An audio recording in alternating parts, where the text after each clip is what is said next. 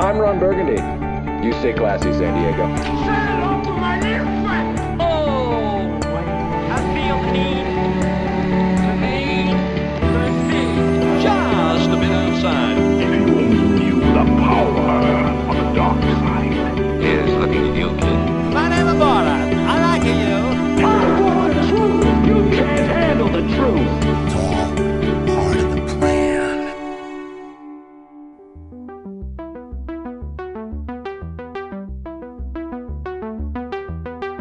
Saludos y bienvenidos a Cine Express Podcast, tu podcast favorito para todo lo relacionado al mundo del cine. Mi nombre es Fico Canjiano, como de costumbre vamos a estar hablando de lo último que ha estado pasando en el mundo del cine, noticias, rumores, trailers, eh, posters, rumores, etcétera, etcétera. Eh, y conmigo como de costumbre, este es el episodio número 121, 29, perdón, 129, y vamos a estar dedicándoselo a varios temas que han estado pasando, pero también este, vamos a hablar un poquito de de, de los Oscars, que no hemos tenido la oportunidad de hablar sobre eso, sobre eh, qué cada uno piensa de ellos. Y conmigo está el señor Luis Angelet. Saludos, Luis. Saludos Fico, saludos públicos, saludos José. Eh, vamos arriba, mucho, mucho que hablar, poco tiempo. Así, así mismo es, este qué bueno que está con nosotros. Eh, y spoiler alert, pues también como dice Luis, está José, José Morales. Saludos José, ¿cómo estás? Hola, saludos a ambos mis compañeros y a todos los fans de Cine Express. Vamos para encima. Así que vamos a estar hablando un ratito. Eh, antes de comenzar, quiero dar un saludo a nuestros patrons, eh, oldsanjuanhotels.com, Pro Billboards, Samuel Amil, Gerald Davison, Ángelo del Valle y Giovanni Méndez. Eh, gracias por este patrocinar este Cine Express Podcast y también nuestro contenido en cinexpresspere.com y todo lo relacionado que tiene ver con, el mundo del cine. Eh, si te interesa averiguar, leer este, lo que estamos haciendo en Patreon, eh, pues puedes entrar a patreon.com slash ficocanjiano, eh, puedes suscribirte, puedes convertirte en un patrocinador de nuestro contenido. Eh, así que hay diferentes niveles, eh, un do, desde un dólar eh, al mes y por ahí hay otros diferentes niveles. Lean y con nada más entrar a leer si les interesa, se los agradezco. y si, su, su, su, si se suscriben, perdón, aún más. Así que patreon.com slash fico canjiano. Dicho esto, vámonos con los trending topics, muchachos. Vamos a empezar con que Sonic the Hedgehog debutó en la, la taquilla eh, en Estados Unidos y mundial número uno. Eh, y con una crítica bastante favorable. Este, no sé si han tenido la oportunidad de verla. Eh, Luis, eh, pudiste verla. Yo sé que tú, a menos por lo menos yo me recuerdo que jugábamos Sega Genesis, ¿te recuerdas? Y uno de los primeros juegos era. Sonic, Sonic Mortal Kombat. Exacto, es un clásico. Eh, Eh, si no hay una, si no hay una escena que sea como algo parecido a esa primera tabla, va a ser medio decepcionante. No, no la he visto. No lo has visto. Eh, y José, tuviste la oportunidad de verla. Si tienes, déjanos saber pensa- tu pensamiento por encima de la película, si te gustó o no, qué tal. Mano, a mí me encantó la película, para nada esperaba que, que, que tuviera, ¿verdad? Este, este likeness por ella y, y de verdad la recomiendo, está súper. A mí, eh, yo como, como dije ya, yo crecí con esto, me recuerdo todavía a mi bisabuela, que en paz descanse, regalándome mi primera consola, que fue el Sega Genesis, eh, por tener buenas notas, me recuerdo. Eh, y de los primeros juegos que obviamente jugué fue Sonic the Hedgehog, eh, Mortal Kombat, me recuerdo el de Bulls vs. Lakers o Bulls vs. Blazers, no me recuerdo de baloncesto. Así que fue uno de los primeros jueguitos. El de Holyfield de boxeo. Me de acuerdo que era. De boxeo. Sí, había muchos, este, pero me recuerdo como si fuera ayer. Y sí, como dije en mi reseña, Sonic es como el equivalente a Mario. O sea, Pepsi Coca-Cola, en- en- desde que los dos salieron, eran la cara de las consolas. Tenías a Sonic de hecho, que era la contestación a, a Mario, y viceversa. Así que es un personaje icónico que, que, que muchos de los adultos que tienen nuestra edad ahora, pues obviamente tienen, eh, se recuerdan de estos, de estos momentos de su niñez. Eh, y todavía. O sea, han, han, han podido este, durar el tiempo. Estamos en el 2020 y hoy día tú juegas Sonic the Hedgehog en, tu iPhone, en tu Android, donde sea, en la computadora, en el Xbox, en PlayStation. Así que lo, lo vemos en todos lados en, los medios. Así que me cogí por sorpresa. Yo, mis expectativas estaban bastante bajitas, bastante calmadas, pero como dice José, me cogí por sorpresa.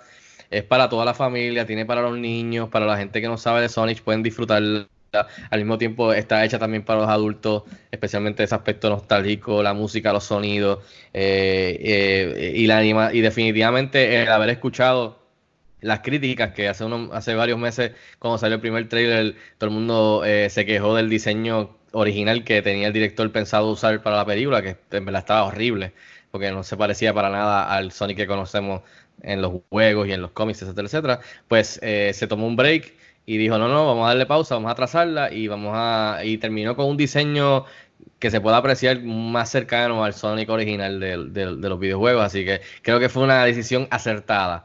Eh, no creo que siempre los directores con su visión deben de escuchar a los fans, porque eso en eso eso en sí afecta eh, distorsiona su visión original. Pero creo que en este caso, con un personaje tan icónico eh, y, y, de verdad, si, si no cambiaban esto, los fans no iban a apoyarlo. Así que, y por supuesto, Jim Carrey. Jim Carrey, que es uno de mis actores favoritos, conjunto a Tom Cruise, como he dicho anteriormente. Crecí con él, vaya, desde Ace Ventura, eh, Liar Liar, Dumb and Dumber, The Mask, y por ir para abajo, Eternal Sunshine of the Spotless Mind. Eh, estaba loco por verlo porque decían que era un Jim Carrey que regresando al Jim Carrey de los 90 Así que, y así fue como Dr. Robotnik a mí me hizo reír, de verdad que eh, fue como pasar un, ratito con un pana que tú no ves hace muchos años y estás un rato, te das par de beers, te ríes y después pues nos vemos hasta la próxima. Así que espero que no pase tanto tiempo porque para que Jim Carrey vuelva a hacer un, otro tipo de estos papeles, quizás en una secuela. Pero no sé, José, ¿te pareció Jim Carrey? ¿Te gustó la participación en la película? ¿Quieres ver más? Ah, no, mí me encantaría ver mucho más de Jim Carrey, porque de verdad que este es el juego de él, el, el, área de comedia, y este tipo de comedia específicamente, donde tú ves que él se mueve mucho, donde siempre está haciendo con la cara, el tipo de verdad es otra cosa, mano. Fue como verlo otra vez, como dijiste, en Ace Ventura, en The Mask, y, y fue verlo en su ambiente, sabes, verlo bien cómodo, tú, tú puedes notar que él de verdad, él domina esto, es parte de él tú no sabes dónde, dónde termina el personaje y, dónde empieza Jim Carrey. Esa es la parte buena que de verdad sí que me encantaría ver. ¿Crees que viene una secuela, verdad? Pues imagino que sí, por, por el éxito que tuvo con la crítica y, y, con, y, con la, y con la taquilla.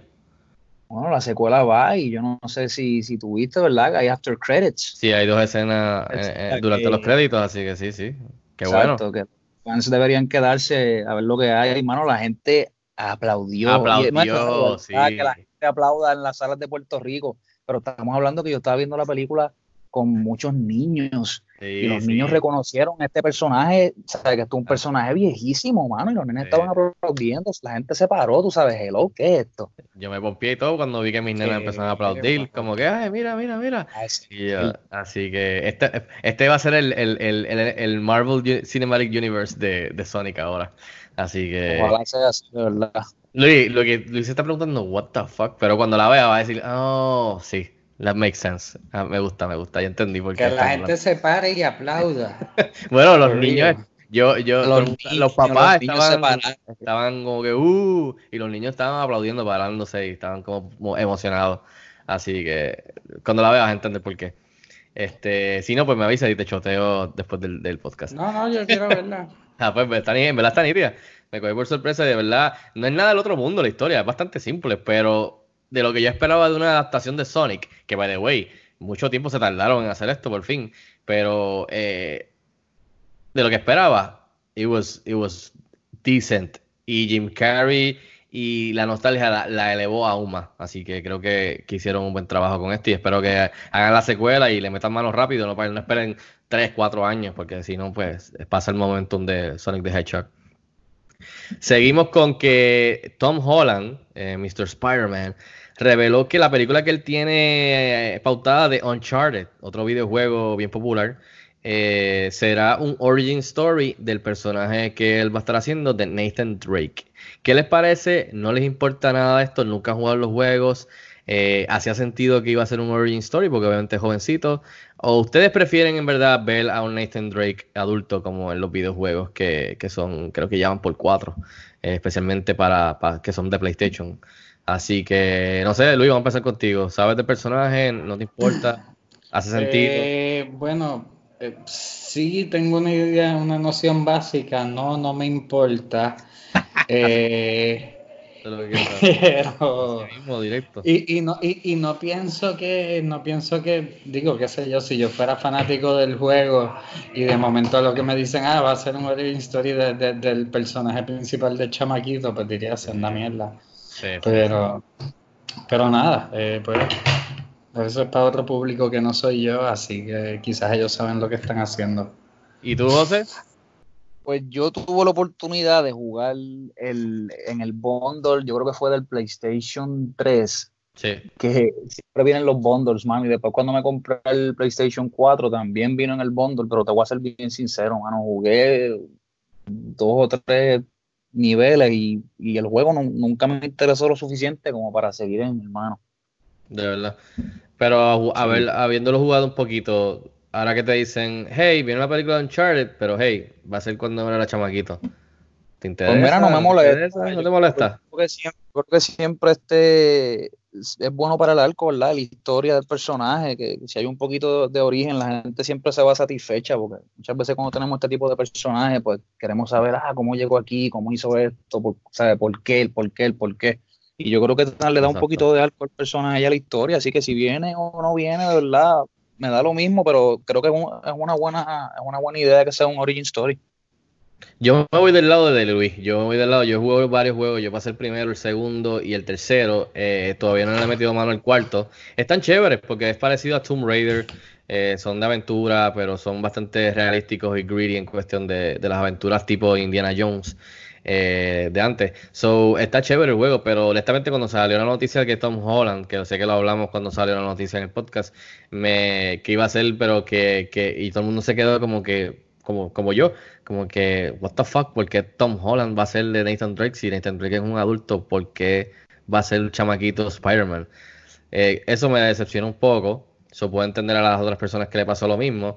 Y ahora que él está diciendo que va a haber un origin story, pues, duh, makes sense, porque why would you be, o sea, you're not- tú no eres un adulto, tú no eres Nathan Drake que conocemos de, de con barba, literalmente, en, la- en los videojuegos. So, eh, hace sentido, pero... Shadow. Exacto, el Five O'Clock Shadow, que Tom Holland todavía no sé si tiene uno, dos, tres pelitos, así que. Y tampoco me interesa. Eh, quizás Luis nos puede decir más de eso, nos puede decir más sobre eso después. Pero, este. Mano, lo que puedo sí ver es que hace sentido para el estudio y para él. Un contrato con múltiples secuelas, puedes ver a este personaje, si tiene éxito la primera película, de que siga en un papel que lo veamos crecer, maybe quizás está bien lejos la- la- la- de que salga, pero quizás crecer dentro de ese personaje a ser el Nathan Drake adulto. Eh, pero again, nada es certero, porque- o sea, nada es seguro porque tú puedes hacer una primera película y, y te va bien y hacer la segunda, pero Tom Holland sigue siendo chamaquito, so it's a long way como Harry Potter, ¿me entiendes? So, y viene la segunda película y no, no, no te, fue tan bien y no está tan buena. Entonces, ¿qué tú vas a hacer? Se cayó la franquicia. Nunca llegaste a, a lo que iban a hacer, que era tener toda esta línea eh, a llegar a adultos. So, eh, I mean, honestamente me quitó un poquito de, del excitement de que por fin íbamos a ver a Uncharted. Pero Tom Holland es bueno y si la idea es que él crezca en el papel hasta que sea adulto, pues, I mean, cool, o sea, lo, lo veré porque el videojuego está chévere, así que nada más que por curiosidad, este, veré qué es lo que, lo que hacen. Pero, no sé, no, no, como que, no shit Sherlock, va a ser un origin story. Gracias Tom Holland. Este, anyways, vamos a ver qué pasa. Eh, por ahora me quedo con Sonic. Eh, esta- estos días debutó también el tema principal de la nueva película James Bond, la James Bond número 25, que va a ser yo creo que la última de Daniel Craig. Este, y se llama No Time to Die, obviamente también como la película, y es por la artista que está súper pegada, eh, Billie Eilish. ¿Escucharon el tema? ¿Les, les gustó? ¿No les gustó? ¿Qué les pareció? Eh, pegaría con uno de estos comienzos de James Bond que siempre son en- cuando abre la película. Eh, Luis, ¿qué te pareció eh, No Time to Die en la canción? Eh, pues sí, eh, es una canción de Bond, definitivamente. Qué sé yo, quizás está demasiado mellow para así como las secuencias de los créditos que, que, que, más, que son más, más pintorescas y llamativas y, y cautivan la mente. Pero, ah, it's okay. Suena, suena lo que tiene que sonar, pero, pero sí, quizás está demasiado mellow para, para Sí. ¿Y tú, José? particular. Estoy de acuerdo, Luis. ¿Y tú, José? Pues yo la veo así, bien parecida a, a lo que hicieron con Adele y lo que hicieron también con Sam Smith, que, tiene- que tiene también ese, como dice Luis, ¿verdad? Que es un poco melo, pero siempre, o sea, siempre encontraron la manera de hacer una introducción que vaya con todo esto. Y me parece súper bien. Yo- también muy bien que Ajá. sea, no tiene explosiones, y tiene que haber explosiones. No, mano, yo, yo la escuché varias veces antes de formar mi opinión. Pienso que la canción, la melodía y ella cantando están espectaculares. Pero estoy de acuerdo con Luis de que empieza demasiado melo, demasiada, es más, incluso bajita. La, la- la música, ella cantando sola, eh, se escucha muy bajita. Y no es como cuando calienta que entra la, la- la- la- orquesta, o sea, entran los, los- instrumentos. Eh, aquí que se eleva, entonces también sube ella eh, el ánimo, la melodía, que entonces cae en eso, en donde uno puede ver que sea cinema, ci- o sea, que sea cinemática en cuestión de que, ah, ok, puedo ver que aquí empiezan con las mierdas de, de, de, de los, de los tripeos que tienen estos tipos, los, los artistas gráficos y los que hacen esta secuencia, que siempre están en un trip, eh, que están cool con Daniel Craig y qué sé yo, y lo de mujeriego y lo de las mentiras y lo de espionaje que han hecho con otras películas, pero pienso que no calienta hasta que llega a la mitad. Dicho esto, la película está, la canción está buenísima, siendo una canción normal, o sea, de Billie Eilish, eh, que pienso que es muy talentosa, pero como una como una canción de James Bond que abra la quizás la última película de Daniel Craig, No Time to Die, no sabría cómo empezarían. Tendrían que empezar casi la película con la canción ya en el background, para que entonces cuando él haga algo, pase algo, como siempre pase, ya este entonces caiga en la parte que es con la con la banda sonora, con la con el resto de la canción. So, no sé, no sé, no sé cómo harían. I mean, they'll figure it out. Pero como canción está bien buena, eh, me gustó. Y especialmente de la mitad para adelante ya, este, eh, me gustó bastante. Este, so, no sé, déjanos saber qué les pareció a ustedes No Time to Die de Billie Eilish. Eh, again, como estaba hablando con José, hay canciones de James Bond que están horribles, que están malísimas, y estamos hablando de 25 películas de James Bond, so you can like nitpick el listado. Eh, y hay algunas que son buenísimas, que son bien memorables, pero de 25 pe- can- películas de James Bond, yo creo que ninguno de nosotros tres nos puede, puede mencionar como que cinco memorables de las 25, como que, que yo no sé ni si al principio era así, como que, uh, un artista canta la canción al principio de la película, como ahora que es un big thing, ¿sabes? Un big thing. Eh, Eso no sé, ¿ustedes saben algunas otras canciones que yo no recuerde de James Yo Bond? creo que antes era más este banda sonora, yo creo que antes se tiraba más el, tema. Bueno, Pero, ahí- pero, pero eso ahora que- hoy que día sería... McCartney hay una y, y ¿De verdad? Ah, sí, exacto, sí, sí. La de Live, Live, Live, Let, Let Live, como, ¿verdad? Paul ¿De quién McCartney. estamos hablando? Ah, Live and Let Die. Live and Let Die, exacto, me recuerdo de esa. ¿Quién más tú dijiste, Luis? Madonna. ¿Madonna hizo una? ¿Cuál? Sí, Madonna hizo una. Diana Other Day. ¿Die Another Day? Yo no me recuerdo, mano. De seguro si la escucho me recuerdo. Este, no me recuerdo. Sí, sí, eso, ¿Sí? ya, confirmado, sí. Esa es Ok, de Diana ok. Other Day de Pierce Brosnan y más o menos por esa época fue que se volvió una cosa que fueran Sí. cantantes Ah, exacto, ok. reconocidos. Ah, pues fío, eso, está- eso estaría dices para eso, atrás sí, y buscar. ¿Y quién hizo las de, por ejemplo, la- las más recientes de, de Daniel Craig? Casino Royale, lo estábamos hablando, lo hizo... Skyfall, este, la de fue. Chris, Chris Cornell. ¿Quién hizo Quantum of Solace? Yo ni esa sí que esa es de la, para mí la más débil de Daniel Craig, que voy a recordarme yo quién la cantó. Ni idea. Skyfall fue Adele. Spectre fue Sam Smith. Y ahora Billie Eilish. Ahora se está convirtiendo en un big thing, mano. Así que quién sabe en el futuro. Fue Alicia Keys and the White Stripes con Jack White. Mira, eh. Chris Cornell cantó la de Casino Royale. Ahí tienes un dato. Y cuando sola fue Alicia Keys con los White Stripes. ¿Really? Wow. Ni, ni me recuerdo de la canción. Anyways, déjenos saber si están de acuerdo y cuál es una de sus canciones favoritas de James Bond. Este, hay que hacer un listado de eso para Cine Express, estaría confiado ver quién para atrás cantó las 25 canciones y cómo era antes, porque no estoy seguro que, que era así, obviamente, al principio. Este, mira, una noticia que me sorprendió, que, que también este, va de la mano con la nostalgia, Rick Moranis, que lo conocemos por Ghostbusters eh, y por otras películas, regresará en una película que se llama Shrunk, que va a ser un reboot de Honey, I Shrunk the Kids. Esto va a ser para Disney. Va a ser protagonizada por Josh Gad, que lo mejor conocemos como la voz de, de Olaf en las películas de Frozen, y Joe Johnston eh, va a estar dirigiendo para Disney. Así que, no sé, chicos, ¿qué les parece? ¿Se recuerdan de las películas de... yo- yo- creo que hubieron tres películas. Honey, I Shrunk the Kids, Honey, I Blew Up the Kid, y la otra, We, Honey, We Blew Up, como que We, Shrunk Ourselves, creo que fue We We Shrunk Ourselves. We Shrunk Ourselves, que no me recuerdo de esa tercera, de las primeras dos sí me recuerdo bastante. Eh, y estaban buenísimas para esa época, a mí me encantaban. Y Rick Moranis a mí siempre me ha encantado, así que no sé, Luis, ¿qué te parece Rick Moranis de vuelta para este reboot? Por lo menos apareciendo ahí en un rol pequeñito. Eh, me parece fabuloso, me parece, o sea, Creo- digo, él ya debe estar bastante viejo. Él estaba retirado, y, y básicamente. súper sí. retirado. Me imagino que, Little Giants, algo Little mismo, Giants, pero, Little Giants también. pero, pero sí, no, a mí me gustaban esas películas, así que, o sea, sí, pues, ¿qué, qué van a hacer si no es meterle algo de nostalgia para cogernos a nosotros? Exactamente, ¿y tú, José? Yo creo que sí, lo compro. Si, si no lo meten a él, yo creo que como dice Luis, así mismo es que van a vender la película. Ah, Ven a verla, está arriba otra vez aquí con nosotros. Todo el mundo va para encima a ver la película.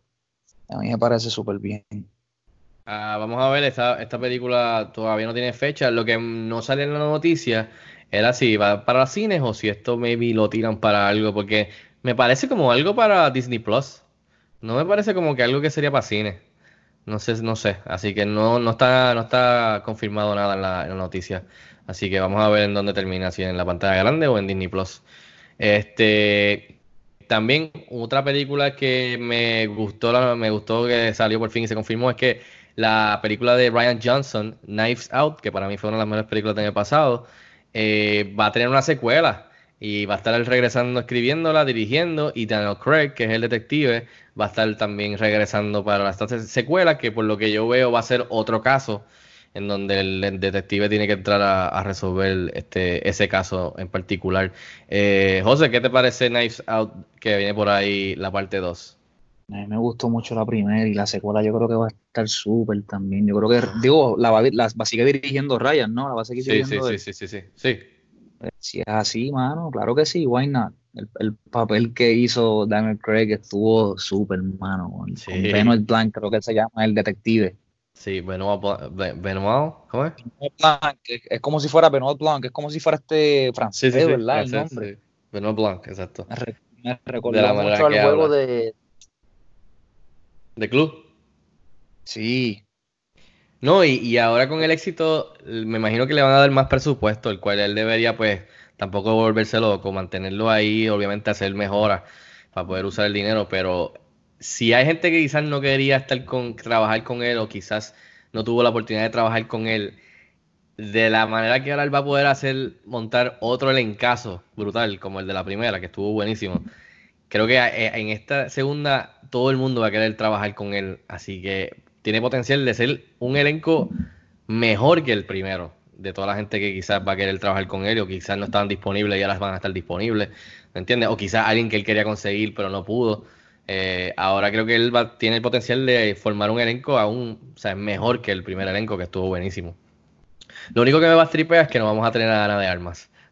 pero quién sabe, maybe. Vamos a ver. Este, esa película, el, el, el budget fueron 40 millones de dólares y, y ahora mismo van por 473.9 Ah, vaya, millones. Sí, lo que quiero decir es que, que a lo mejor si le da, que si le dan un chavo que no haya un budget de 100 dólares, porque el tipo no lo necesita. Sí, pues, sí pues sabe dirigir dentro de ese budget. Que si quizás lo hizo con 40, maybe ahora pues le den 50, 60, ¿me entiendes? Este, así Worth que, sí, sí, definitivamente, sí que estoy loco. Luis, ¿tú llegaste a ver la primera, Knives Out? ¿Qué te parece? Eh, no, me parece que está en mi lista. Muy Y- bien, Y, pues tengo que verla antes de que salga la siguiente. Muy bien, muy bien. Mira, eh, seguimos. Serie animada. se anunció eh, Kevin Smith, la serie de Kevin Smith, The Masters of the Universe. Diablo, seguimos con la nostalgia. Se va a llamar Masters of the Universe Revelation. Es una serie exclusiva para Netflix. Y parte del elenco de voz va a ser Mark Hamill, que creo que va a ser Skeletor, Lina Headey, de, la de, de Game of Thrones, Chris Wood, Sarah Michelle Gellar, Justin Long y hasta Alicia Silverstone va a ser parte de este elenco. Por lo que yo entiendo es que va a ser, va a tomar lugar como que casi luego del final de la serie de, de, wow, de hace muchos, hace muchos años. Como que indagando más en la, en cada personaje principal, yo diría, y cosas que se quedaron como que sin resolver. eh, y otros secretos y cosas según Kevin Smith, pero a veces Kevin Smith está all over the place con su, con su emoción. Así que no sé, chicos, ¿qué les parece? Obviamente no, no sé si estoy mal, los tres crecimos con, con He-Man, así que eh, no sé, Luis, ¿qué te parece Masters of the Universe Revelation? Pues, pues supongo, o sea, tiene, tiene ahí un super elenco como tú dices. Eh, y, pero ha habido, ha habido otras encarnaciones de He-Man en muñequitos después de la clásica de nosotros. Yo, he intentado ver un poco y no, no me capturan de la misma manera. Eh, pero, pero nada, suena interesante. Pero en un mundo en que hay tantas cosas que ver, está apretado sacar tiempo para He-Man, pero Exacto. Pero ¿no, no sientes un poquito disappointment en que no va a ser una película live action? Porque siempre han estado para adelante y para atrás, para adelante y para atrás, entonces lo que vamos a tener Ah, es pues yo pensé que este era adicional a la live action. Ah, adicional. Pues no sé qué No pasa con sé. la edición. Quizás es verdad, sí, sí, quizás están las dos cosas. Pero ya estoy como que ay, llevan tanto tiempo y tantos años con el live action y entonces, y entonces se quitan, se ponen, entonces de repente sale esta serie, es como que, ay, como que obviamente la, la veré por encima a ver qué tal, pero no sé, yo prefiero que le metan mano bien, bien hecho a una, a una live action de He-Man. Yo creo que ya hace tiempito merece el update. Eh, no sé, José, ¿qué te parece esta noticia? Yo estoy en la misma de ustedes. A mí, me- suena, me suena, súper bien un, un live action porque ya, ya tenemos los animados y de verdad que algo, hay algo mejor que el original ahora mismo. Yo creo que no. Así que si fueran a hacer algo, they need to step up and, and do something worthy. Yo creo que yo me quedo en esa área. Sí, ah, bueno. Eh, en esto, para terminar los trending topics, eh, dos avances que vimos en estos días. El primer trailer de The French Dispatch de Wes Anderson, lo nuevo. Llegaron a ver este trailer, ¿qué les pareció? ¿Les interesa? Este, Luis, ¿qué tal?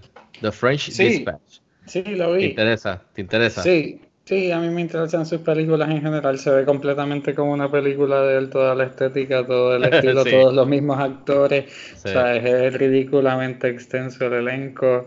Eh, y Y sí, el título también, creo que es The French Dispatch, no sé qué diantre. de, no sé sí, qué eh, diantre. dice el de Liberty, Kansas, que sí, que bla, bla, bla, bla, News, sí, eh, ah, ah. Eh, José. ¿qué te parece? ¿Te interesa? Claro que sí, sí, lo compro, lo vi estos días y también estoy totalmente interesado. Eh, y yo estoy, a mí me encanta Wes Anderson, pero tengo que admitir, si no, soy honesto si no admito que también me estoy, no, no es que me estoy cansando, pero estoy un poquito disappointed de que no sale de su zona de confort. No sé si, no sé si me entienden. Eh, obviamente necesitamos a Wes Anderson como necesitamos a Nolan, como necesitamos a otros directores como Tarantino, Martin Scorsese, que son directores que traen a la mesa cosas originales, sus visiones originales, que no es una secuela, no es un reboot, no es una serie, no es, un, una antología, no es una cosa que ya hemos visto ante- anteriormente, sino algo original. Y Wes Anderson es uno de esos tipos, es uno de los duros, pero al mismo tiempo, desde la última película de él, que fue la de los perritos, que era Stop Motion Animation, que estuvo buenísima. I Love Dogs, Sí, excelente. porque estuvo buenísima. No, no, no sería, no, no estaría siendo honesto si en verdad no diría como que es que es como que es lo mismo, es lo mismo en otro setting. Eh, Y no estoy diciendo que va a estar malo y que no me gusta, pero siento como que una pizca de disappointment de que se, que se queda como que lo mismo, tú sabes. Como que el mismo elenco, sí, añadir una cara aquí, una allá, la misma estética, lo mismo, como que no veo. Está durísimo en su zona de confort, pero no veo evolución, tú sabes, como director. Eh, José, no sé que si me fue lo mismo entiende. que pasó con, con Guy Ritchie ahora cuando volvió otra vez, ¿sabes? Que, que a, ti, a Sí, uno que le estuvo pompea bueno y no está chévere, exacto. de él, pero tú dices, diantre, caray, me gustaría que te salieras de la zona de confort y ver algo diferente. Pero es lo que tú dices, tampoco pues no, no, no dejamos de admirarlo porque sabemos que trabajan brutal y nos hacen falta porque eh, dentro del género hacen unas películas increíbles. Pero Sí. estoy, estoy de acuerdo con lo que tú dices y lo entiendo. Pero ¿Y como tú, quiera Luis, estoy... ¿no piensas que no piensas que es lo mismo? Como que o tú estás como que no, give me more. Haz 20 películas más así, igualitas. Yo, o sea, de nuevo, la última fue la de los perros, que, que pues, o sea, es diferente en su manera.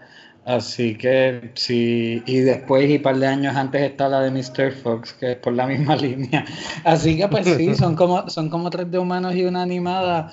Eh, sure, hermano, yo las cojo feliz.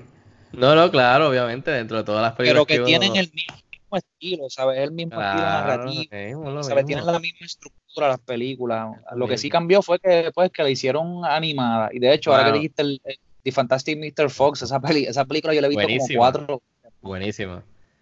Pero lo que vuelvo a decir, eh, eh, está, sí, el tipo es un duro, pero es un duro haciendo lo mismo.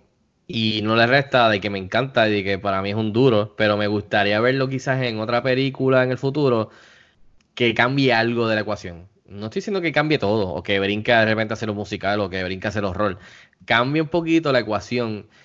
Mira, dame, por ejemplo, tómate un risk, que es lo, lo menos que puedo pensar, es que coge, coge, coge el elenco completamente nuevo. No me cojas y me pongas a Bill Murray por la, número- la vez número 77 en tu carrera, el cual me encanta Bill Murray, pero es lo mismo.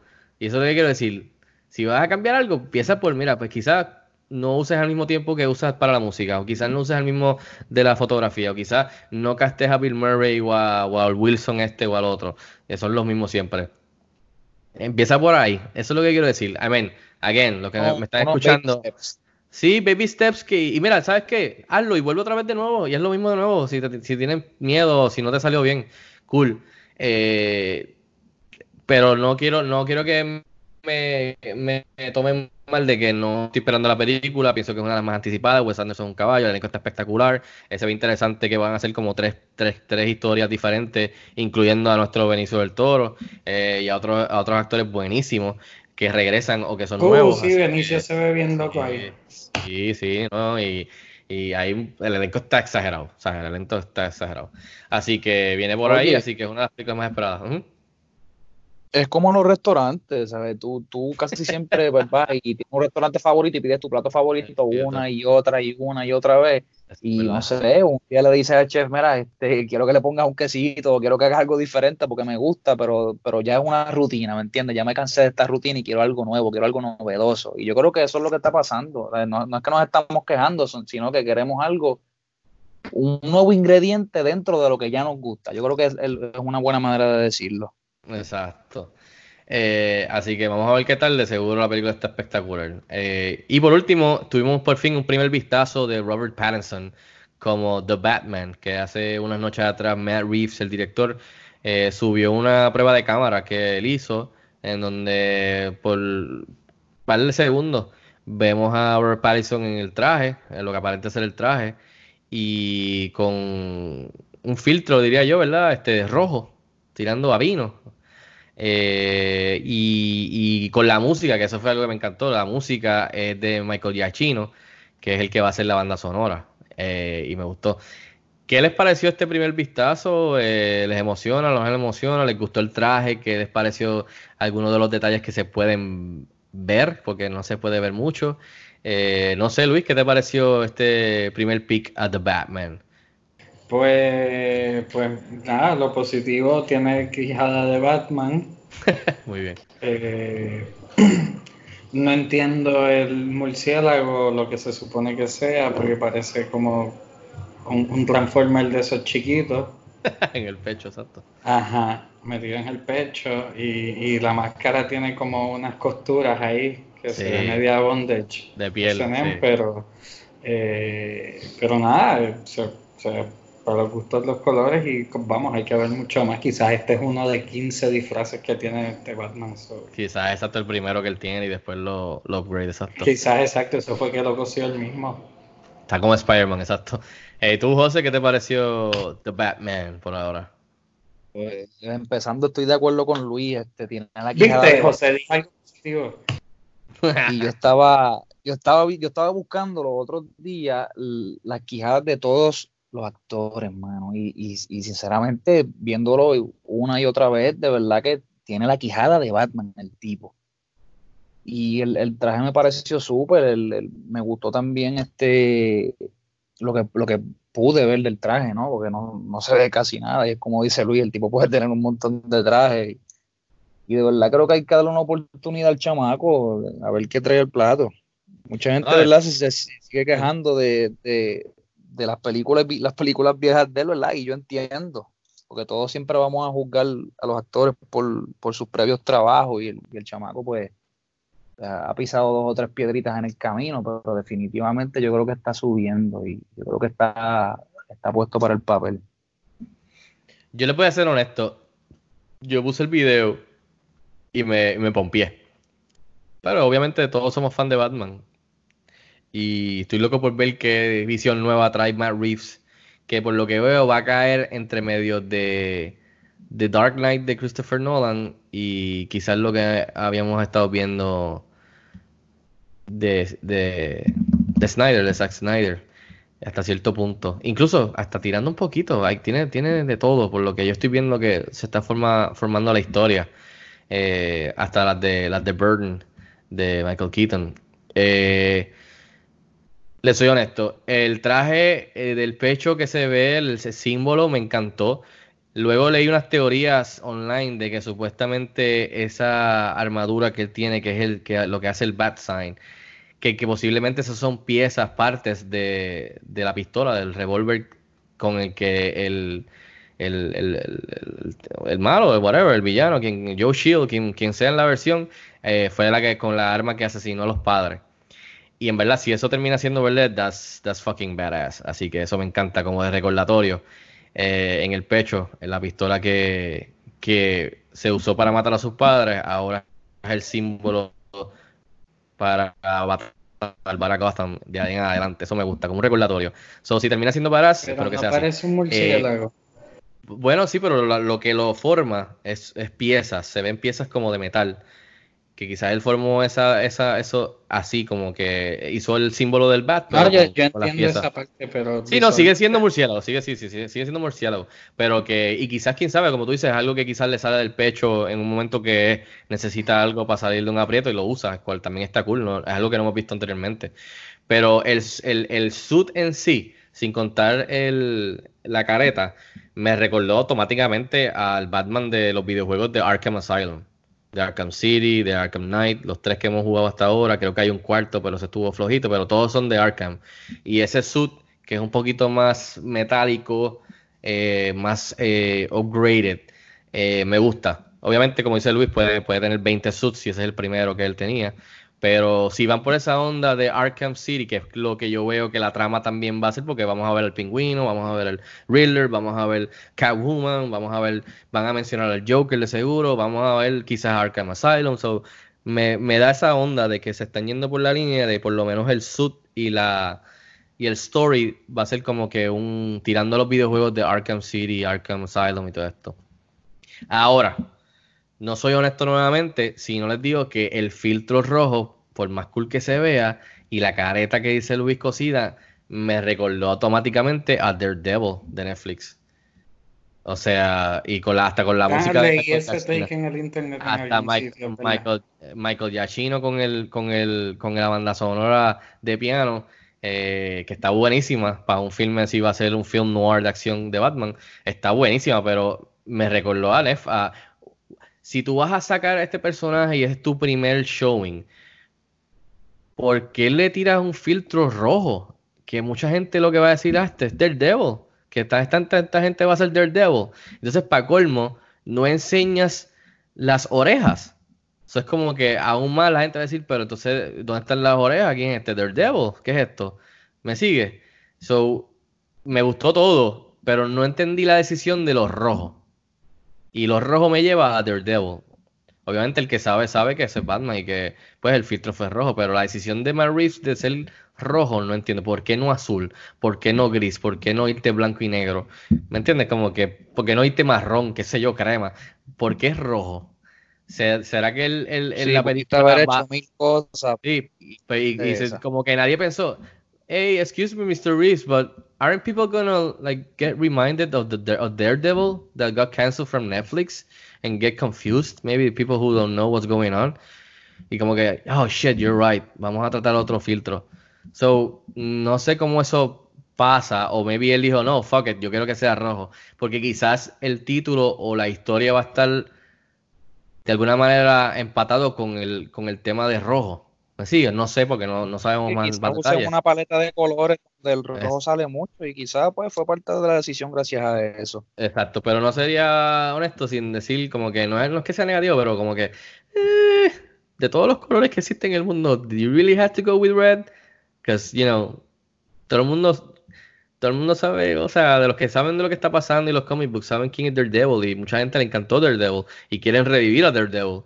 Y, todavía Marvel creo que está tratando de maybe work it out para por lo menos que el que sobreviva de todos esos shows sea Daredevil, el cual se lo merece porque era lo mejor de, esos, de todos esos shows de, de, Netflix. Pero entonces no muestras, como dice Luis, la careta que está cosida, si la oreja, que básicamente es como ver que quizás la careta de Daredevil, me, me recordó a Daredevil y dije como que diablos, mano, se les, se les pasó esta. Pero Robert Pattinson es buenísima selección, desde que lo cogieron lo dije, siempre están los que se quejan y se les olvida, les da amnesia de Heath Ledger cuando dijeron, diablo, el tipo de Brokeback Mountain va a ser de Joker. Y cuando salió la primera imagen de Joker, todo el mundo brincó, que me recuerdo, porque no fue la mejor del mundo. Eh, la gente lo mismo con Ben Affleck, lo mismo dijeron con Michael Keaton, que era el comediante, lo mismo dijeron, o sea, dicen de todo el mundo y después Gal Gadot, y mira Gal Gadot, no, que ella nunca actúa, ya salió en Fast and the Furious, y ahora todo el mundo, nadie se la puede sacar de la mente sino como Wonder Woman. Así que tienen que darle break, tienen que darle break a las personas. Olvídense de lo que hizo en el pasado, esto, esto es un, un- nuevo take y, y es una nueva oportunidad de, de, de- de hacer algo nuevo. Así que, como dice José, hay que darle break a todo el mundo, denle break al director, denle break a... Tranquilo, cuando veamos la película, entonces todo el mundo puede brincar y quejarse, si hay que, si hay que quejarse, como siempre. Así que nada. La, gente se pone hardcore, mano. Bueno, pero eso pasa, así es, así son, así es el fandom eh, en todos los géneros. Así que nada, con eso vamos al tema principal para terminar el, el podcast. Eh, vámonos con los Óscares, que han pasado hace unas semanitas, pero nunca llegamos a dar como que nuestro recap, así que para que tengan un poquito de contexto, eh, los números oficiales fueron 23.6 millones, esto es un all-time low para los Óscares.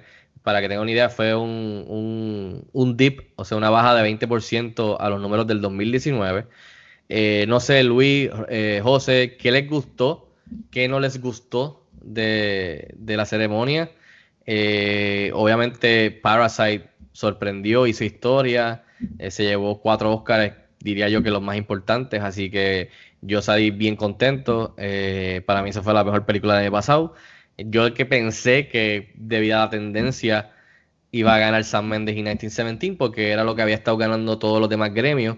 So apuntaba que esa era la decisión de la academia si, si pensabas como uno de como uno de ellos en cuestión de tradición y de que era la película que estaba right down the alley, pero hubo, hubo historia, así que estoy bien contento con la decisión en, en- en esta ocasión, este año. Eh, no sé, eh, Luis, ¿lo viste? ¿Lo viste por partes? ¿Te quitaste? ¿Te pareció? ¿Qué te gustó? ¿Qué no te gustó de la ceremonia? No, no, yo lo vi completo, esa, es una tradición ya. Eh, tengo que, ahorita me levanto en lo que ustedes hablan y busco mi ballot, que está por ahí guardado, Ya. pero me gustó, en verdad, te tengo que decir que hay muchas cosas positivas. Me encantó que ya no hacen la cosa esa de enseñarte un clip de todas las nominadas a Best Picture, que es como una letanía, mano. Es insoportable eso. Eh, o sea, y es de las cosas que hacen el show más largo. Ujú. Eh, so, eso me gustó mucho que no hicieran eso ya. Entonces, me gustó que todos los que presentaban presentaban de dos en dos los premios, porque también de nuevo velocidad. Eh, Me gustó, actually, me gustó que saliera Eminem que no tenía nada que ver, pero a la vez me hizo sentir viejo porque él se veía viejo. Se notaba, no era Lucio el ser de cuando ganó. Él- está. pero pues. Eh, yeah, he lost himself. Eh, no, y mira, por aquí llegó mi, llegó mi así que ahorita cuando hablemos, eh, digo, estoy bien feliz por Parasite y todo lo que, todo lo que ello conlleva, ¿sabes? Porque definitivamente fue una sorpresa. Eh, yo vi el corto de Hair Love Animated Short ganador que está en YouTube hace un montón de tiempo, es bien bonito. Sí. Eh, de verdad que sí. Y, y American Factory, que está en Netflix, también lo vi, bien, bien bueno. Ujú. Obviamente no vi ninguno de los otros que no ganaron, así que no, no puedo decir nada de ellos, pero... Eh, y nada, lo demás, de nuevo, como tú dijiste, aparte de las de, de- de las victorias sorpresivas de Parasite, todo lo demás fue bastante esperado. Sí. ¿Y tú, José, qué te pareció la velada?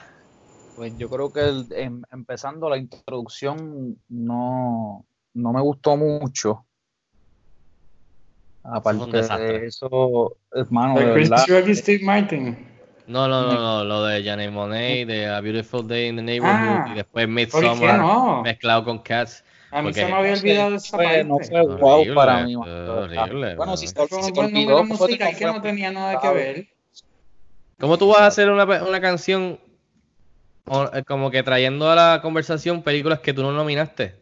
Vete para el carajo, no, no, no, o sea, ¿para qué estás trayendo a Midsommar a la discusión y trayendo a, a Cats a la discusión en ese opening? No, no, Porque no. son no. películas que No, fueron parte pues, de, pues, de- pues, de la oferta, que no no, fueron no, nominadas, pues, pero ellas no. querían ser nominadas. No, pero no nominaste eso, déjalos tranquilos, vas a traerlos tú a la conversación ahora. Mira, no me gustó. Janelle Monáe es ¿Estás ofendido? ¿Estás, changuito ofendido. porque las mencionaron? Estoy ofendido, sí, porque ¿qué es eso? ¿Quieres la soga y la cabra? No me nominaste, no me lo menciones. Mire. Pues son películas visualmente muy Pero bonitas hay- que para un tipo de espectáculo acortan. No, Oz, estuvo horrible ese Oz. También. Janelle Monáe es buenísima. Exacto, y Oz también. No, no, sorry. Ahora quieres mencionarlo. No.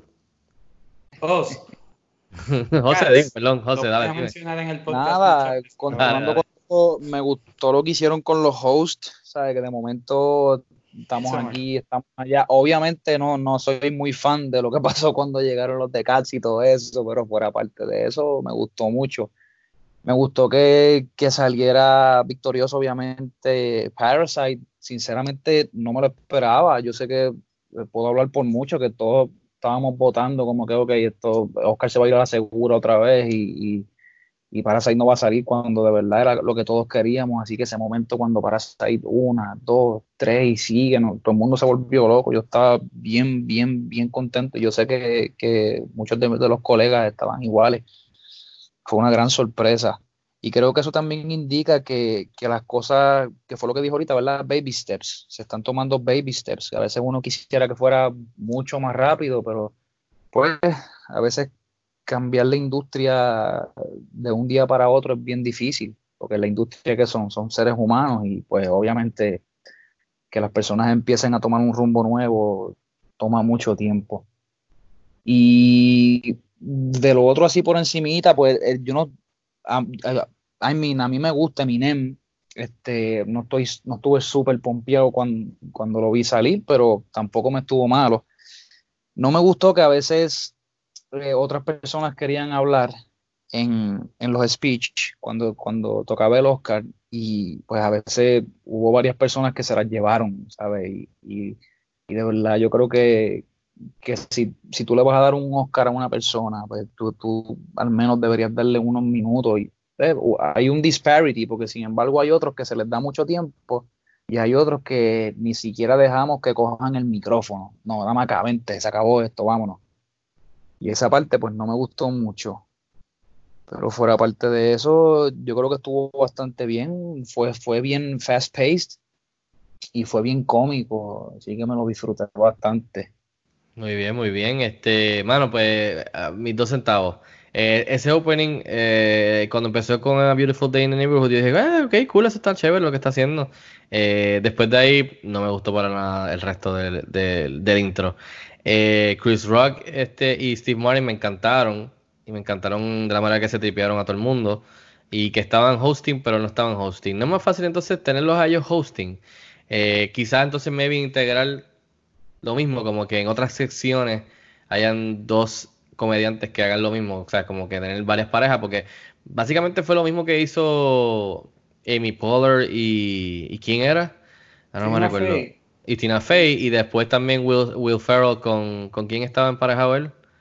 Con otros, eh, que también estuvieron vacilando, con la de Veep, con la de No, Seinfeld. espérate, no, no, no, era, era, era Maya- en este show tú dices, era Maya Rudolph, perdón. Maya Rudolph y Amy Poehler y Will Ferrell con, con la de Veep, con la de con la de Louis. Dreyfus. Estuvo chévere, básicamente. So, para eso trae a los comediantes, mano, y ponlos a hacer eso como que en secciones, en tres secciones. Pero, brother, tres horas y media. Se fueron por encima bastante. Eh, ¿qué más? Lo del tiempo, eso siempre ha existido, José, en verdad eso es una ridiculez. Eh, a Joaquín Phoenix, nada en contra de él, le dan como cinco minutos para hablar. Y a la que gana mejor, qué sé yo, corto animado, qué sé yo, le dan un minuto.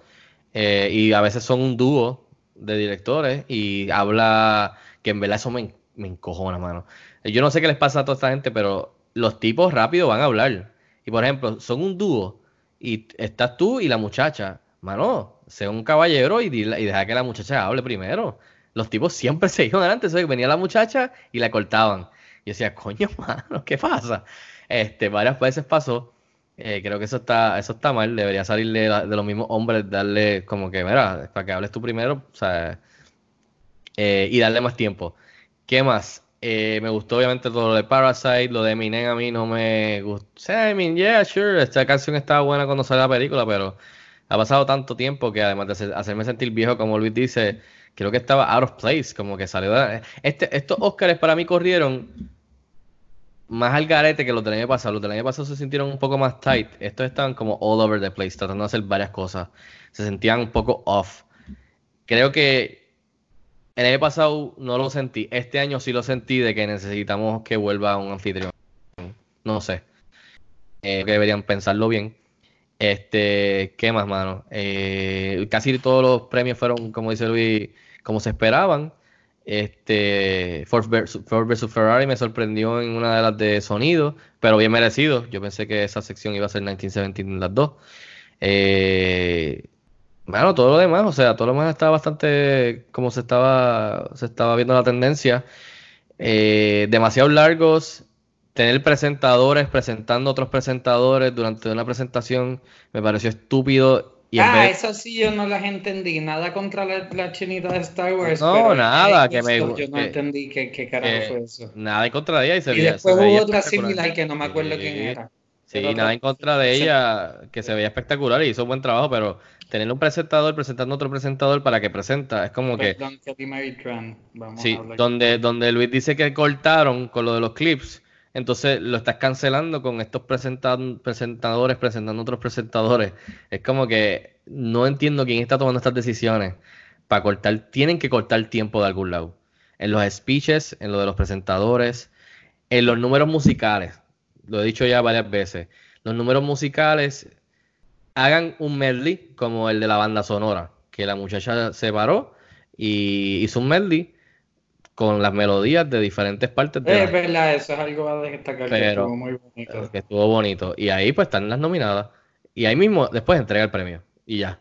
Pero la- los musicales, por más que estuvo chévere lo de Frozen, Randy Newman cantando la de él, el otro cantando la de él, son cinco canciones en esa categoría y tiene eh, eh, Elton John, o sea, tiene cinco categorías y le estás dedicando mínimo dos a tres minutos por canción, por cinco canciones, a una premiación que en verdad es la noche del cine, no es la noche de la música. La noche de la música son los Grammys y hay otros que, que fueron las, que fueron una semana antes o no sé cuándo son.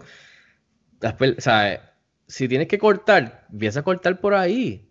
No hagas todo eso. Estás quitándole tiempo a la premiación y te estás yendo tres horas por encima. Por eso es que la gente se quita y no sigue viéndolo. Ya la- las generaciones de hoy, de hoy día, con los streamings y los videojuegos, y, y al otro día hay trabajo y hay clases que siempre lo ha afectado. Por eso cada vez vemos los números bajar, bajar, bajar. Y esto es a, lo- a través de, de todas las premiaciones, eh, de todos los eventos en televisión. O sea, los Oscars son uno de los eventos más vistos históricamente, eh, después obviamente del Super Bowl, y está ahí en la conversación.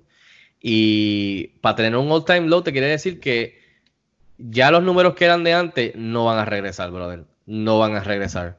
Son, el año que viene, cortan, son menos de tres horas. Es rápido, tienen host, eh, fluye y están mejores. No me sorprendería que, anyways, digan que los números bajaron un poco y que son otra vez los all-time low. Porque yo creo que ya es cuestión de, de- de los tiempos que estamos viviendo. Yo no van a re- Sí. no hay manera. Ya yo no- la televisión está bajando en todo. Sí. Como, yo no creo que, ajá, yo, que- yo quería que ustedes me dijeran algunas sugerencias, como yo acabo de decir, pero al final del día, por más que hagamos sugerencias ya- y ellos lo hagan, yo no veo como ellos puedan regresar a, o sea, como que coger de nuevo otra vez la audiencia que han, que han perdido que lo transmitan por YouTube Live. I mean, yeah, I mean, Bueno, no- es que tam- también lo, lo, lo estaban tran- transmitiendo por Twitter y con, y con eso. Y es que sabes que la gente tampoco ya tiene la retentiva para, para estar ahí. no, demasiado, demasiado. tres o tres horas. Porque sin embargo, ¿sabes? Esto es televisión donde único la gente ve televisión. Yo creo que ahora mismo es para los deportes. La gente no se pierde el soccer, no se pierde el fut- el fútbol americano, pelota, baloncesto. Pero cuando estamos hablando de este tipo de eventos, y vamos, vámonos a otra, vámonos, vámonos a algo ¿verdad? Que, que casi nunca se toca, y es que mucha gente de verdad ni le importa, mano. Sea, do- muchos de los fans este, del cine son moviegoers que pues les gusta ir a entretenerse. Y, y de momento, pues, estamos viendo que, mira, ¿viste los, viste los, los Oscars, mano? No, de verdad a mí no me interesa eso, porque yo pienso que ninguna de las películas que salieron ahí están buenas, así, ese nivel, y es como que, en serio, de que tú, que las generaciones que están subiendo ahora, como que no le están prestando atención a, a este tipo de eventos, mano, y de verdad, de verdad da pena, y yo creo que el, el brinco y la baja que se ha visto ha sido también gracias a esto, que ahora todo es disposable, ahora queremos todo rápido y, Y lo sí, al otro día veo los highlights, exacto. Exacto. Sí, sí, sí, hay muchas, muchos factores, pero va a ser bien Yo- difícil. yo- Yo no veo que, no sé cuándo- que- que- yo no veo que vayan, sí, sí, voy a veo que vayan a, de alguna manera, por más que hagan todos los arreglos perfectos y las sugerencias que, que todo el mundo está dando y hagan las que, las indicadas y corten y sea, tú sabes, con eso y no les asegura de que vuelvan a coger para atrás una pizca de la, de la, de la audiencia que se las haya ha ido durante la última década, ponle. Eh, bien difícil ahora echar, volver para atrás. I mean, se puede, pero no sé, mano. Luis, ¿qué, qué, qué, qué te parece? Que. Bueno, mano, tenía un punto bien bueno y ya se me. No, eh. Porque me hiciste esperar. No, eh, en, en realidad los deportes, aunque José mencionó los deportes, los deportes también eh, han, han ido bajando considerablemente sus ratings, incluyendo el baloncesto y el fútbol americano, que tú sabes que, que son bien populares. O sea, anyways, todo, todo en la televisión está bajando. Eh, pero igual lo que ellos tienen que hacer para capitalizar y, y- y- y por- por- nunca van a ser como antes porque antes habían tres canales nada más y la gente por Exacto. obligación lo veía. Exacto. Eh, básicamente por eso tenían los ratings que tenían cuando los tenían en esas épocas. Eh, pues es capitalizar en la parte de las apuestas, mano. Eso si hay algo que le gusta al mercado americano son cosas en que puede apostar. Por eso el fútbol americano es deporte más famoso allá ahora mismo. Y, y, y, y, los Oscars se dan para eso, pero este año no porque estaban demasiado los favoritos. Pero si, si los Oscars le buscan un ángulo con, con, con, con, con el mundo de las apuestas, que también se está abriendo allá con las páginas de internet de DraftKings y esas cosas, yo creo que, que pueden, puede- pueden conseguir algo adicional y, quizás un boost y mantenerse con vida, en verdad, porque si no, o sea, si siguen bajando de 20% en 20% eventualmente, o sea, ¿cuál va a ser el punto de transmitirlo? Esperemos que no llegue a eso, mano. Este, a mí siempre me ha gustado, yo siempre me siento y los veo desde que soy chamaquito. Siempre me ha gustado eso de la tradición de Hollywood y las estrellas y el red carpet y eh, quién ganó y quién fue el offset y quién se esperaba que ganara y, y- y los comediantes y el opening y, y ¿sabes? Todos los, los hosts. Yo, ¿Ustedes creen que deberían regresar ya a un host? ¿O a ustedes les gusta que Eh, sigan por ahí para abajo? ¿Sabes qué? Eh, pe- sabes, de la manera en que, en que, o sea, y lo estabas narrando tú cuando hiciste el resumen, eh, pues uno pensaría que quizás ellos dos que, que fueran los openers eran los hosts, aunque después no, no volvieran a salir eh, Chris Rock y Steve Martin. Pero pues yo creo que sí, podría, eh, incluso podrían volver a tener un host, lo único que tienen que hacer es no anunciarlo y que sea sorpresa. Y eso es hasta otro motivo para tu sintonizar y ver quién va a ser el host sorpresa este Eso año. estaría bueno, exacto. No, Por lo y menos- uno, no tienen oportunidad de quemarlo antes. Si tú quieres saberlo, lo pones. Exacto. No, no, Ahí y, exacto, y- seguir cambiando. Tomen Y, nota, se- y, se- y seguir cambiándolo, porque también para no perder a la gente que sintonizó al principio a ver quién fue y después se van, pues lo mantiene a dos, dos o tres comediantes. Nadie sabe quiénes son, eh, hombre o mujer, van a estar. Es más, ni dice eso. pi- piensa- eh, tienes que sintonizar a ver quiénes van a ser, quién va a ser el host. Y de repente el host empieza y después de la primera hora entra el segundo. Y tú, espérate, espérate, espérate, ¿qué, te- qué pasó aquí? Eh, Pero el ¿verdad? Host mantiene está fresco. más como el programa ese. No, el más, el más y al final del show se lo quita. No, no, no, no. Mano, pero tráete ahí a Chris Rock, a Steve Martin, tráete a Jim Carrey, tráete a... Es más, dale un break a Kevin Hart que vuelva y meta mano ahí. Pero yo lo digo, usted, ustedes piensan que quizás entonces tiene que ser un, host que sea así, que sea un comediante esté duro, o les gustaría ver volver a la época de un Billy Crystal que hacía song and dance y tripeaba con las películas, que me recuerdo que lo insertaban en las escenas de las películas y bailaba y cantaba al principio y- y se burlaba de las películas o whatever dentro de esa opening number o hasta el mismo Hugh Jackman, que tipo así, que sea que cante y baile, que sea un showman. ¿A ustedes lo, les gustaría como que, que sea más comediante así stand-up? Un poquito más serio. No sé, José, ¿qué, qué te parece? A mí, me, gustan los comediantes porque es que apar- aparte de ser funny as hell, mano, porque te voy a decir, cuando, cuando Chris Rock dijo lo de Martin Scorsese, sabe como que cuántos episodios tenía la última serie de, de Netflix, mano, yo, a mí, sabe, it, it cracked me up. Y de cierta manera lo que ocurrió este año, pues es como tú dijiste ahorita, se ve all over the place, ¿sabes? Se ve como que tú, tú no sabes cuál es la estructura, tú no sabes qué es lo que esta gente quiere hacer, a cuánta gente tú le quieres agradar a la vez, ¿sabes? Con todo esto que está pasando de tantos movimientos a la misma vez por Twitter, y, y, tú ves como que ellos quieren hacer, tú sabes, acaparar mucho, mucho, mucho, mucho, mucho, y, y se nota, mano, o sea, se nota, y yo creo que si hicieran esa estructura como la acabas de mencionar con los comediantes, y también la idea de Luisa de que, que nadie sepa, mira, este, quién será el, el, el de este año, ¿no? Este, sintonicen. Y eso, como dice Luis, también le, le da motivo a, a las personas para estar pendientes de qué es lo que va a ocurrir. Y se siente, cuando es así, se siente tight, ¿sabes? se siente como que ellos están on, on top of things y están muy seguros de lo que quieren hacer, que no fue lo que pasó este año. Este, este año se, se vio así, fíjate, ahora que, que lo pienso, se, se vieron inseguros Sí, se, se siente como que en el pitch meeting dijeron, tengo esta idea, tengo esta idea, tengo esta idea, y terminaron con. 30 ideas en la lista y el tipo dijo, Y "No, vamos, a, ¿sabes vamos a hacerlo todo, todas, mételas todas, exacto, it, todas, it. exacto. Así quizás le agradamos a todo el mundo y, y volvemos a recuperar todo lo que hemos perdido, pero guess what? no fue así, loco. Así que relájate y dar un poquito para atrás. Es decir, pero también al mismo tiempo te tengo que decir que eh, tam- tampoco, o sea, sí se pasaron de tres horas, que eso siempre no, no ayuda, pero estuvieron lejos de ser horribles o pésimos. A mí estuvo entretenido, estuvo Ah, no, chévere, no no fue horrible, nítidas, o sea, ver a Bong Joon-ho eh, recibir ahí el premio y estar sonriendo y decir voy a ver hasta mañana, nos vemos, este, y honrar a Mike, Martin Scorsese y hablar de, de, Tarantino de. Tarantino y todos estos directores que, que él pues creciendo, o sea, no, no sé, no es idolizar, pero o sea, admiraba, este, y era inspiración para él, pues ahora, tú sabes, haber ganado mejor director. Eh, hubieron varios speeches chéveres, varias sorpresas, o sea que estuvo lejos de ser pésimo horrible. Que yo escuchaba gente que, que ha dicho eso y como que yo no sé qué premio tuviste porque se sintieron all over the place y esto estuvo bueno y esto estuvo malo, pero estuvo, estuvieron lejos de ser unwatchable. que hay otras premiaciones que sí lo son.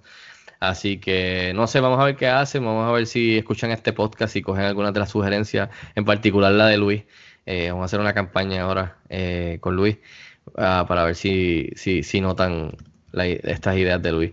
Este, nada, muchachos, antes de irnos, ¿tienen algo que quieran recomendar? ¿Algún libro, algún restaurante, algún videojuego, alguna película, alguna serie? Eh, no sé, eh, algún lugar. Eh, Luis, ¿qué, qué te, qué quieres recomendar? ¿Tienes algo o, o pass? Eh, deja José primero, déjame recapitular aquí en, en qué he visto últimamente. Dale, José, ¿tienes, ¿qué quieres recomendar?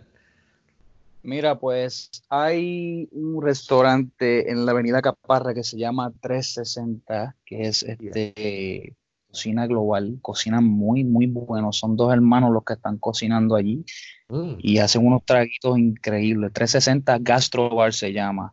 También hay otro en San Juan, ahora mismo no recuerdo, bendito, el, el- específicamente la dirección, pero se llama Saint Germain. San Ah, Germain suena, está nueva administración, eh, son dos hermanos, este, y ellos ahora mismo tienen a una chef nueva también, que ya ha cocinado en varios restaurantes en, en Italia, en New York, en Francia, si no me equivoco, y ha trabajado en varios restaurantes que están clasificados con estrellas Michelin. Y ellos, aunque tienen un enfoque bien grande en, en comida vegana, siempre sirven el catch of the day, que es, ¿verdad? Este, parte de la pesca local de aquí de Puerto Rico, y le compran también eh, a, varios, a varios agricultores también de aquí, de Ay Bonito y, y de otras áreas limítrofes.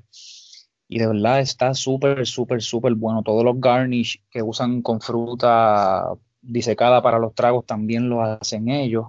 Están súper, súper, súper buenos.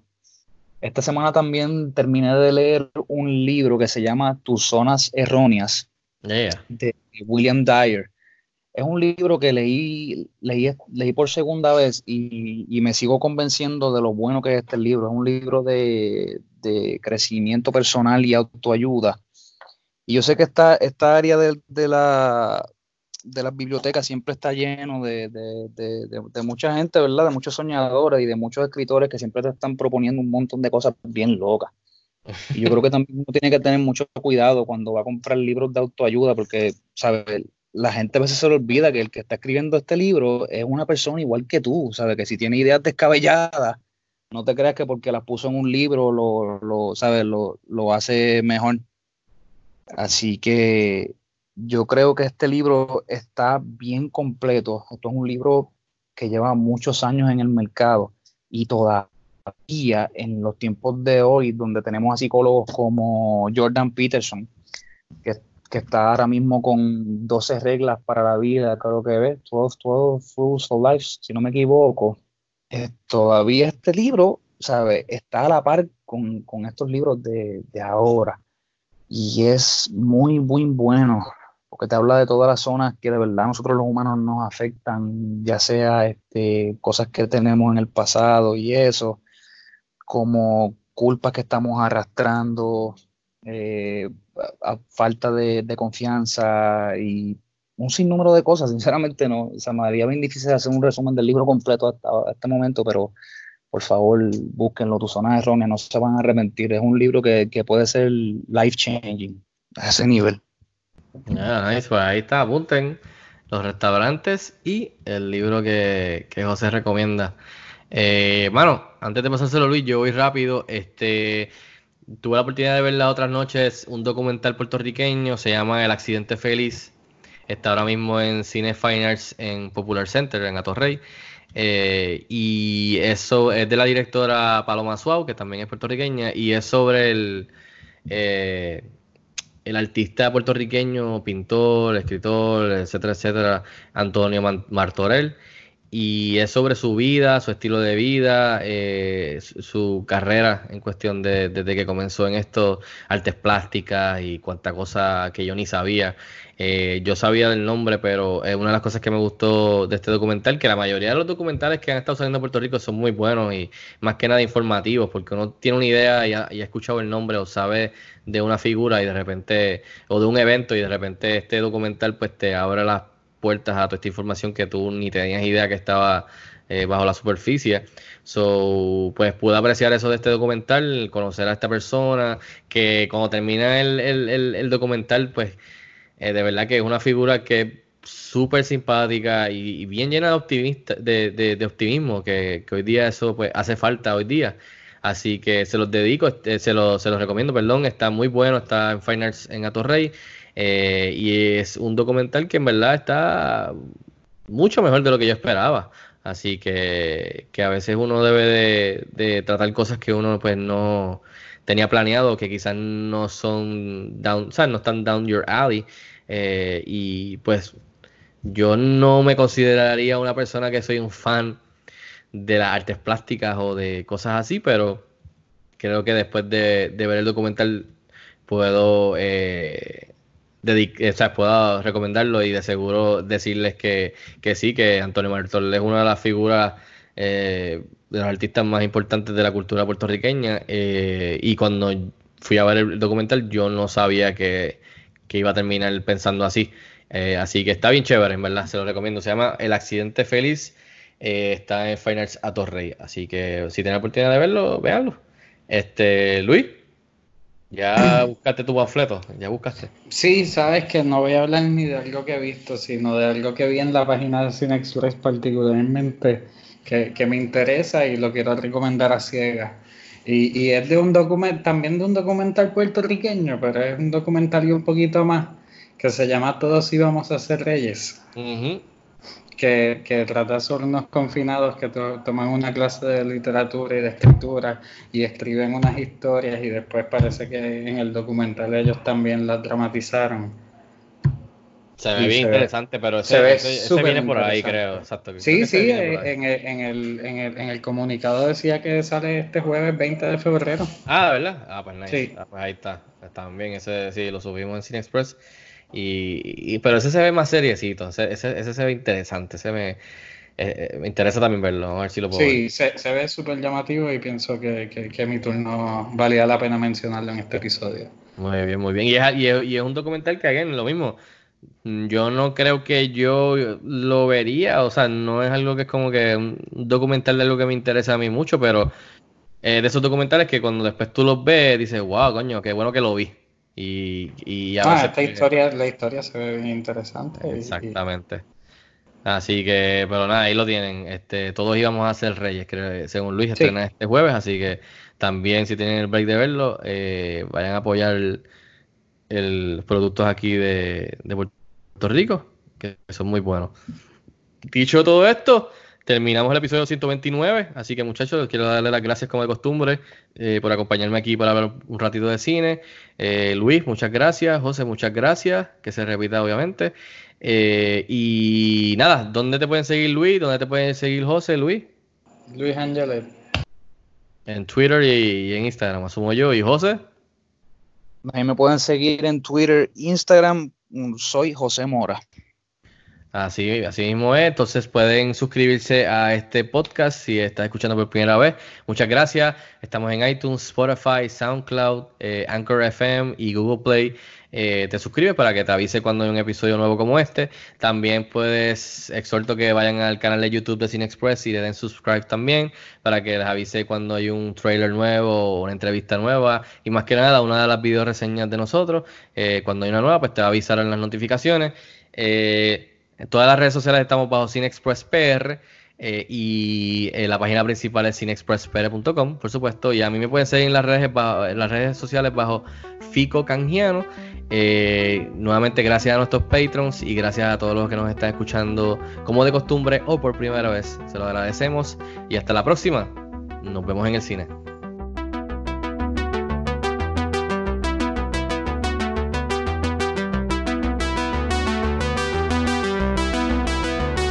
Como en las películas de Marvel, aquí tenemos una escena post créditos en donde Luis le va a exhortar de que vayan a ver Birds of Prey.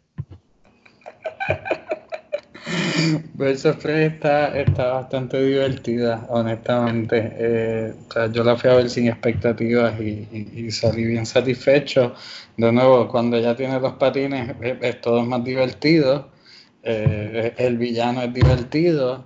Yo quiero comprar patines. Eh, la- la- las Birds of Prey en verdad son personajes, o sea, súper, sí, sí, sí, o sea, todo, todo, o sea, creo que estoy bien decepcionado porque, porque pues no ha tenido el apoyo público, aunque en la crítica sí que tengo entendido, Sí, sí. pero, pero, pero sí, en verdad, es- o sea, pa- probablemente es mejor que Bad Boys for Life, aunque no lo he visto. Así que ahí lo tienen. Luis está exhortando a los que vayan a ver of Prey. A mí me gustó y creo que a José, no sé si la vio, también te gustó, ¿verdad? Sí, me gustó mucho, bro. Así Yo que- creo que está a tono con lo que está pasando ahora con, con el Me Too Movement y el, el poder femenino y el empoderamiento de la mujer, mi amigo. Así que vayan a verla, si no la has visto, está chévere. Así que escuchen a Luis ahí, ayúdenlo. Ayuda, para la ayuda. Ahora sí, con eso nos vemos.